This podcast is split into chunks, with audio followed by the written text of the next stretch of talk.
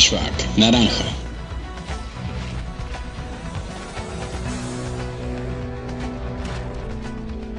Buenas amigos del Flashback, ¿cómo andan? Acá estamos en otra semana, otro episodio, con muchas ganas de hablar de básquet.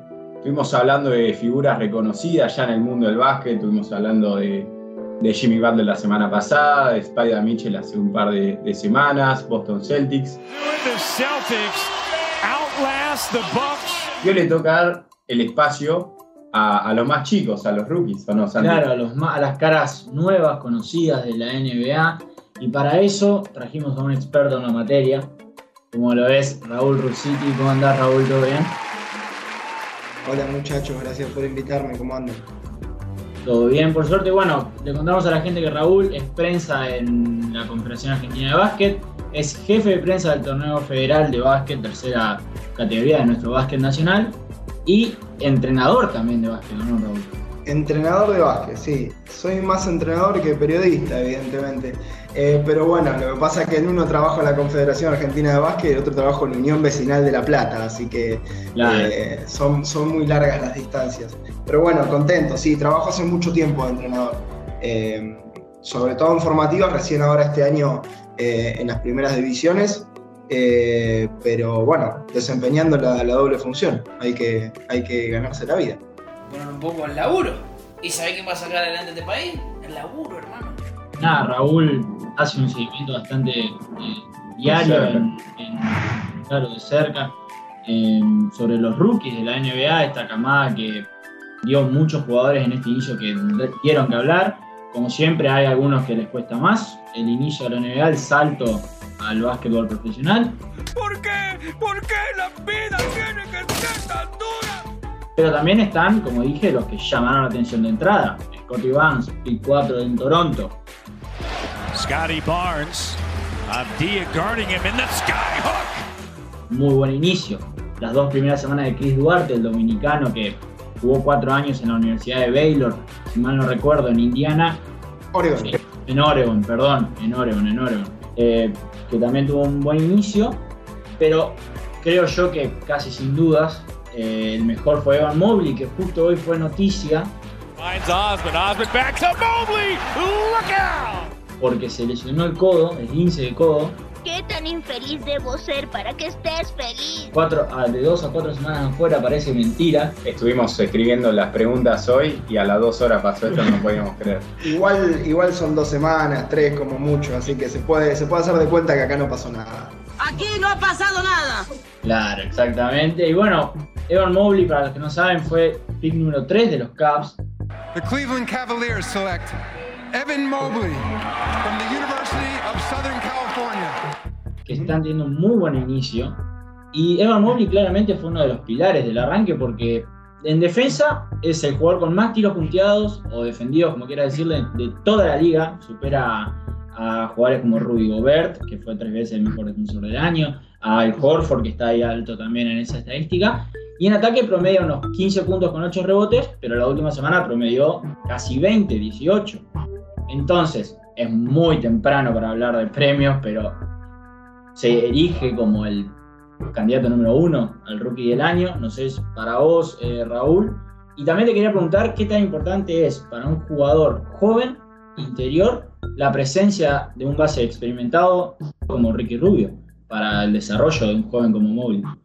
No hay, no hay demasiadas dudas en que más allá de que Kate Cunningham está como ganando terreno ahora, está entrando en ritmo porque jugó poco la Summer League, no jugó la pretemporada, está volviendo de a poco, eh, los, dos novatos que más o que mejor están rindiendo en el comienzo de temporada son, como dijiste, Scotty Barnes y, Van Mowling. Yo tengo la particularidad que me gusta mucho el equipo de Toronto y lo sigo bastante, y, la verdad que estoy bastante deslumbrado con lo que veo de Scotty Barnes. Por ahí en los números no se refleja tanto, pero es un flaco que, es infernal todo lo que aporta y todo lo que impacta en, ganar, ¿no? Eh, su versatilidad, su carácter, un chabón de muchísimo entusiasmo, muchísima energía y que parece que encaja muy bien en ese equipo. Pero sin duda Evan Mobley también está hoy, si querés, un poquito mejor, pero para mí es muy parejo eso. Eh, lo de Evan Mobley, a ver, eh, yo lo vi por primera vez en el Mundial Sub-17 de Rosario Santa Fe en el 2018. Scotty Barnes también, pero por ahí Scotty Barnes era pura energía, iba, se chocaba todo, era, era un poco más, eh, no sé, más atolondrado en algunas cosas. Pero Evan Mobley siempre fue como un tipo eh, que me llamaba mucho la atención para la talla que tenía, lo, bien que se movía y lo bien que jugaba. Y hay una estadística que a mí siempre tengo presente con respecto a Mobley cuando, cuando entró al draft en su única temporada en, en USC, que era que, bueno, generalmente los hombres grandes como él que lideran las ligas en tapones, también eh, lideran la liga en faltas cometidas, porque pareciera que, va de la mano una cosa con la otra, ¿no? para meter tantas tapas hay una determinada ansiedad o, de ese que te hace que te levantes todo el tiempo los pies del piso y eso hace que caigas en falta. Y, Evan Mobley junto con Anthony Davis eran los únicos dos que, de los grandes que lideraban la liga en, tapones, pero no en faltas personales. Y eso es algo, habla de un timing o de un conocimiento del juego, o lo que sea, para usar bien todas las herramientas que tiene, que son fantásticas, su talla, su largo de brazo y todo, pero sin la ansiedad propia de un adolescente que, que quiere no sé, poner todos los tapones que pueda. Mm, eres muy joven para ser tan sabio. Y de la mano con esa estadística venía con, la de asistencia, porque dentro de los grandes era un grande que repartía muchísimas asistencias en USC, pero generalmente eso viene de la mano con un alto número de pérdidas. Digo, parece lo mismo. Eh, y solamente él y Anthony Davis eran los únicos dos grandes que, tenían un muy buen número de asistencias. Me refiero a Anthony Davis en su año en Kentucky, ¿no? Anthony Davis is on fire.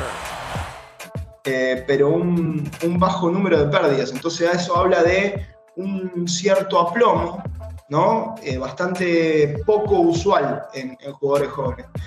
Y, no, por, no por nada los especialistas decían, bueno, este chabón puede ser el mejor jugador de la camada de acá cinco años tranquilamente, como pasó con Anthony Davis, que se lo compara mucho, y me parece que, en ese sentido yo esperaba que Van Mobley, sobre todo en la situación que llegó un equipo de Cleveland, eh, ¿qué te voy a explicar? ¿sí?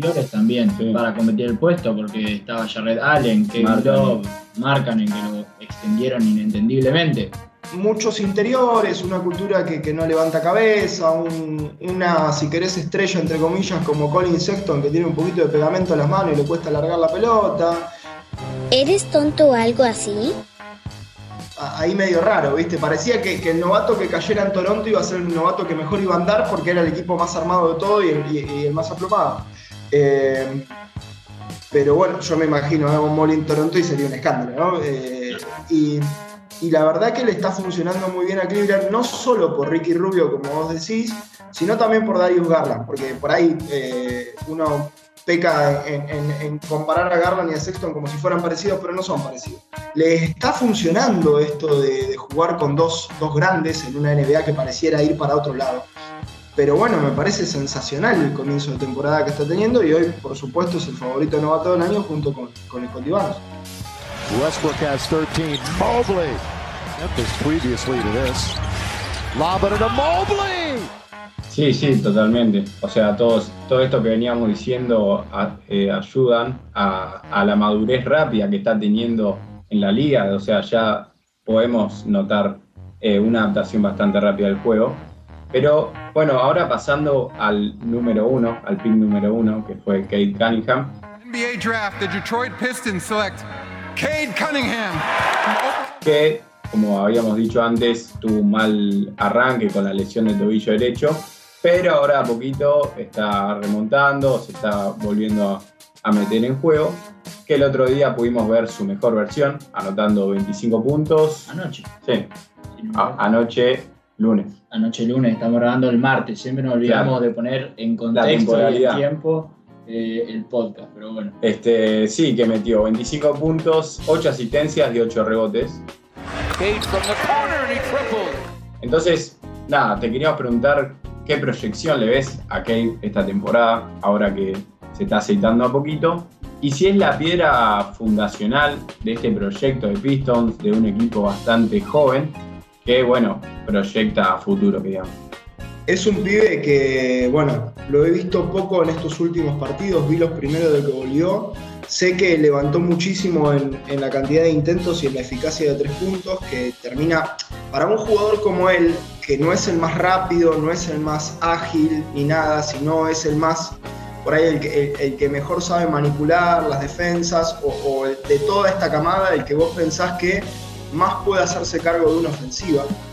Para un tipo como él, estar fino en el lanzamiento de tres puntos es fundamental porque en los bloqueos las defensas le van a empezar a respetar eso y una vez que le empiecen a respetar eso, eh, él va a tener espacios para poder decidir involucrar jugadores, eh, que es básicamente a lo que juega él. Me parece fundamental cómo él está acertando un poco más, tirando más también. Creo que hoy está primero en porcentaje entre novatos, me parece, o en porcentaje o en intentos, una de las dos cosas está. Eh, y bueno, una vez que, él se gane ese respeto de las defensas, va, a poder involucrar a los compañeros. Le faltan piezas, eso está claro. Eh, yo la verdad que le tenía un poco más de fichas a Killian Pace y este es su segundo año y, sigue haciendo agua. Haz algo, muévete. Pero por ahí esa, esa parejita con Cunningham le puede sacar un poco de presión en la generación de juego y, y por ahí se siente un poco más cómodo, además de que puede defender eh, el jugador principal del backcourt del rival y Cunningham puede descansar un poco con otro. Eh, de todas maneras, es difícil evaluar eh, jugadores como él y como Jalen Green, que están en equipos que son tan flojos y donde son tan centrales. Porque donde son tan centrales, toma muchas decisiones y que se equivoque y que crezca, pero también se vuelve muy ineficaces. No, es no va a pasar mucho con Kay Cunningham, pero sin duda va a pasar con Jalen Green. Bueno, eh, como que si lo hubiésemos arreglado casi, el próximo por hablar era Jalen Green.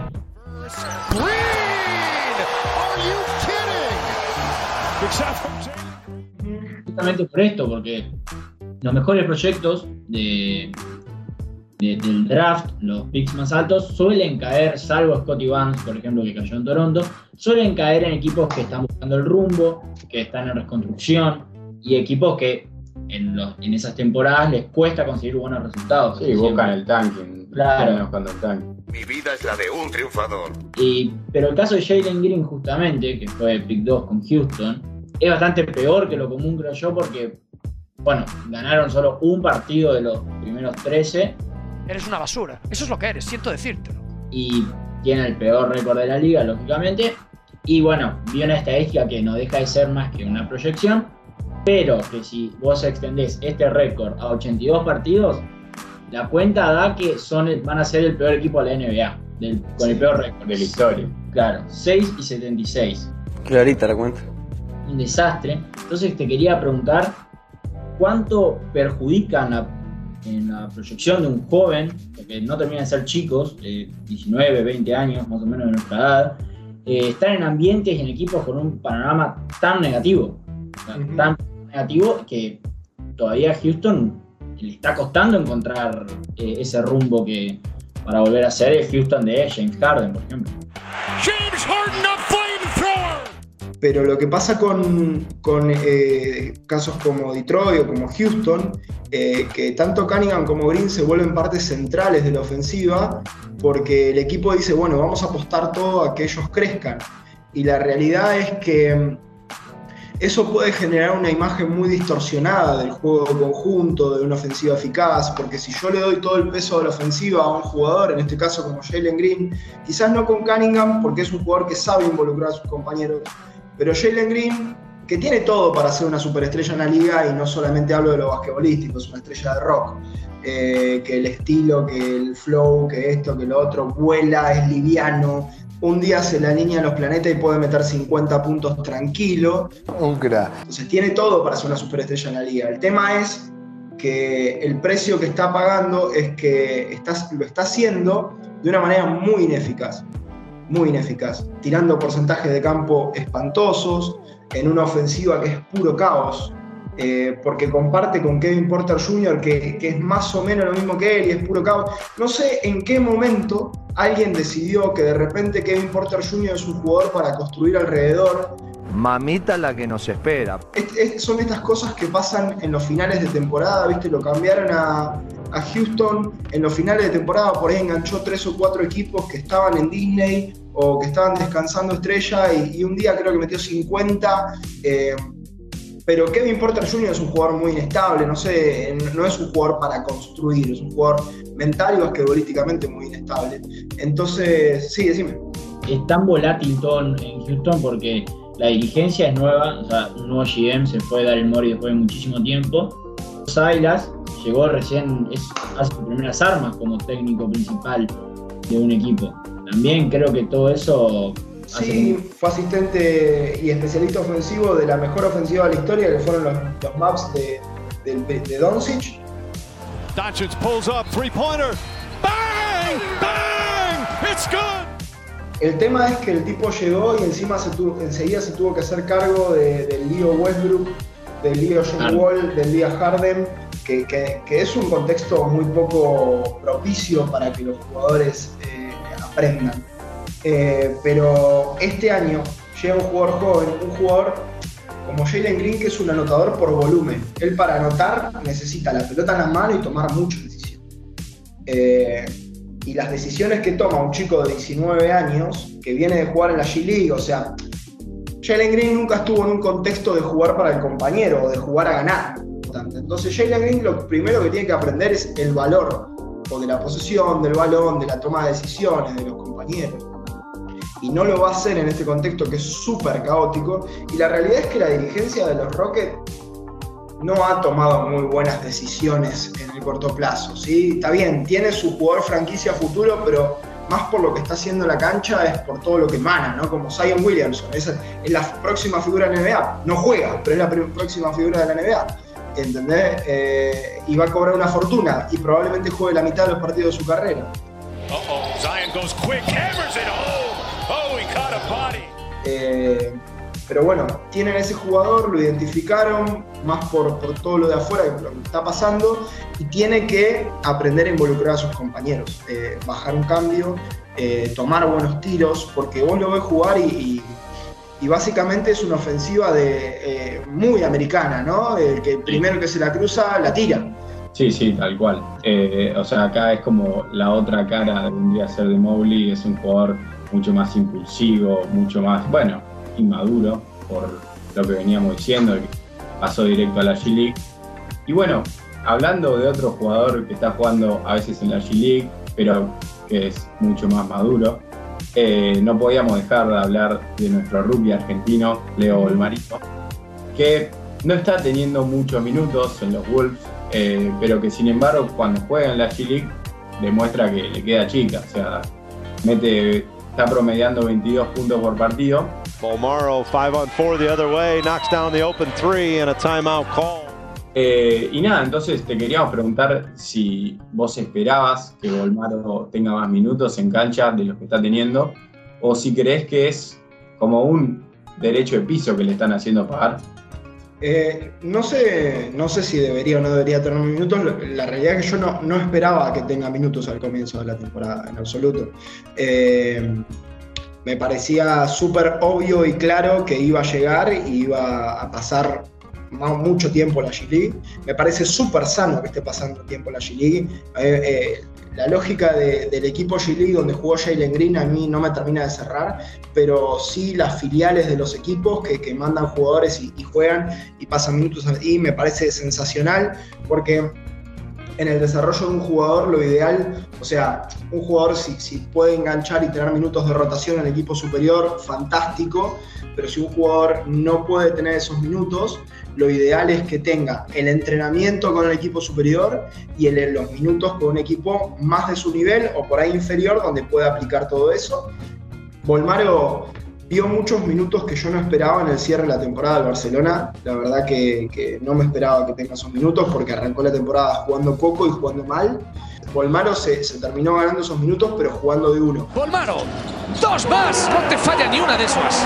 ¿Qué suspensión tiene ahí Lean Volmaro? Eh, en la NBA no sé si va a haber muchos minutos jugando de uno en un equipo donde está de Angelo Russell, ¿no? El tema es, para mí, dos cosas.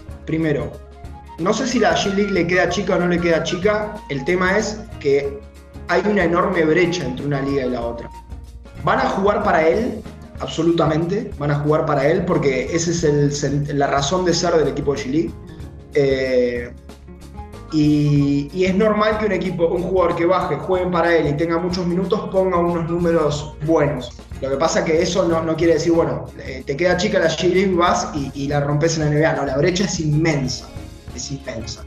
Por otro lado, no creo que sea derecho de piso en absoluto. Eh, cuando, o sea, Minnesota está muy desesperado por ganar partidos. Y aquí colocaría un trofeo, si tuviera uno. Eh, por cambiar el rumbo de la franquicia, por todo. Entonces, si hubiera un jugador en el banco que realmente ellos piensen que los ayuda a ganar, lo pondrían, eso estoy completamente seguro. Eh, ellos lo que creen hoy es que hay jugadores por encima de él que les pueden ayudar a ganar. Eso estoy completamente seguro, entonces no creo que haya un derecho de piso, no funciona así.